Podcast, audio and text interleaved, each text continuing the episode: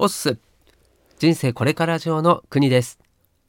この番組では番外編として西野昭弘エンタメ研究所過去記事投稿を毎日配信しています。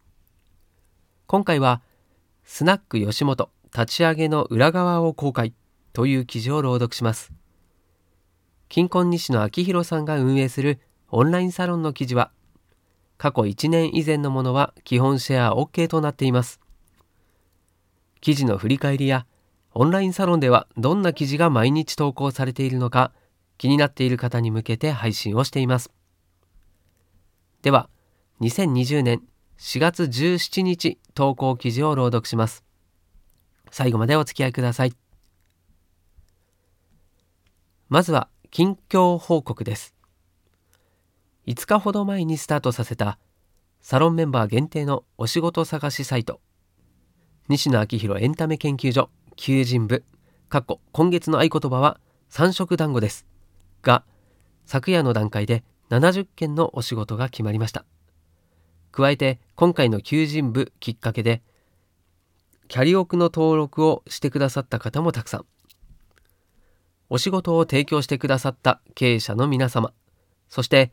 サービスをご利用くださったサロンメンバーのメンバーの皆様に深く御礼申し上げます。1ヶ月以内に100人以上の雇用を生みますと約束しちゃったのですが、情報修正させてください。1ヶ月以内に200人以上の雇用を生みます。引き続き頑張ります。そんなこんなで今日の本題です。スナック吉本立ち上げの裏側を公開。昨日、吉本興業と吉本芸人の新しい収入源となるスナック吉本の提案をさせていただきました。昨日の記事をまだ読んでない方は先にそっちを読んでね。あの投稿の直後にすぐに吉本と掛け合い吉本主導でプロジェクトをスタートするように話をまとめました。これはまだ叩き台なので各スナックの日程や金額は変更の可能性がございます。あと、ここにはまだ出ていませんが、この他の先輩方にもお声がけさせていただきました。先輩が始めると、やってもいい雰囲気になり、後輩が参加しやすくなるので。あと、これはサロンメンバーさんだけには共有しておきますが、スナック西野の収益はわずかではありますが、全額吉本興業に寄付しようと思います。こちらはスナック吉本の運営費運営費用に回して若手芸人の手数料をなるべく下げてあげてほしいです。困った時はお互い様というやつです。スナック西野の料金は5万円限定6名に設定しています。この値段設定に対して西野だったらもっと取るべき。6人だけのプレミア体験なんだから10万円でいいという声も上がったのですが、僕が5万円にした狙いをサクッとご説明させていただきます。結論から申し上げますと、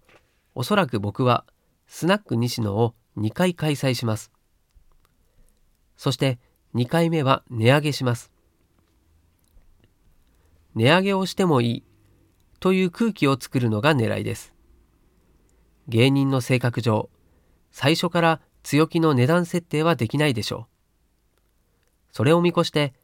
最低金額5000円というルールを設けたのですが、じゃあ、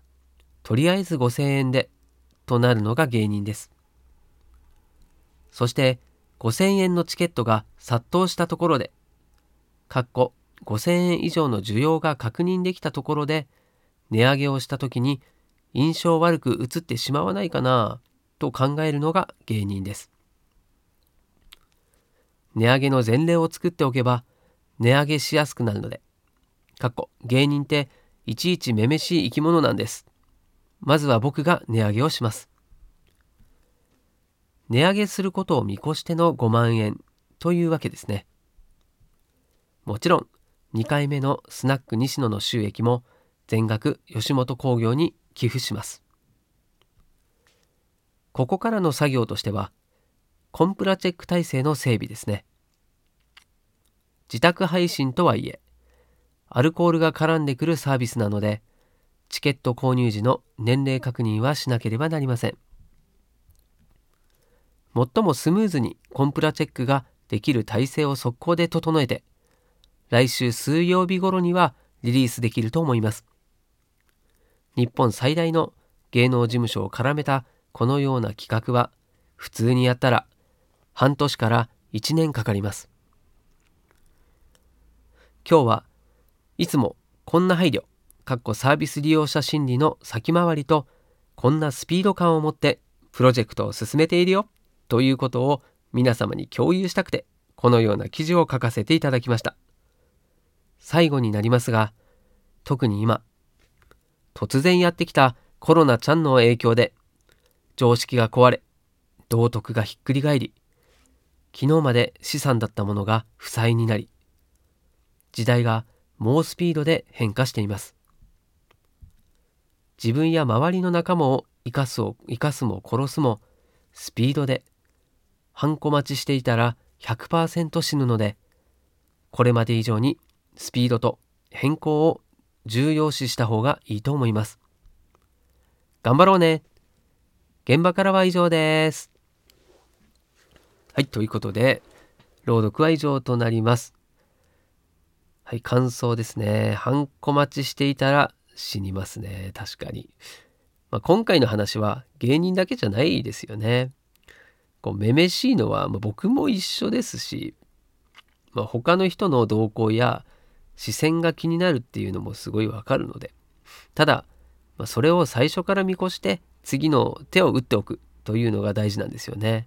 まあ、きっとね例えば僕の妻とかだったらこうなんだろう僕のことをね先に回りしていろいろこう家事だったり何なりもこう見てくれたりでもしてるなっていうのも感じますしねやっぱりそういうこう次の手を打っておくっていうのはすごい大事ですよね。で西野さんがいつもおっしゃってるまずは負けない方法を考えるということですよね。このスナック吉本にとっての負けは何かを考えたことによって次の今回のような考えが浮かぶんだろうなというふうに感じました。はい、ということで今回も最後までお付き合いいただきましてありがとうございます。こちらの記事や朗読がたくさんの人に届くようシェアしていただけるとすっごく嬉しいです。はい、ではまた明日この場所でお会いしましょう。お届けは国でした。したっけね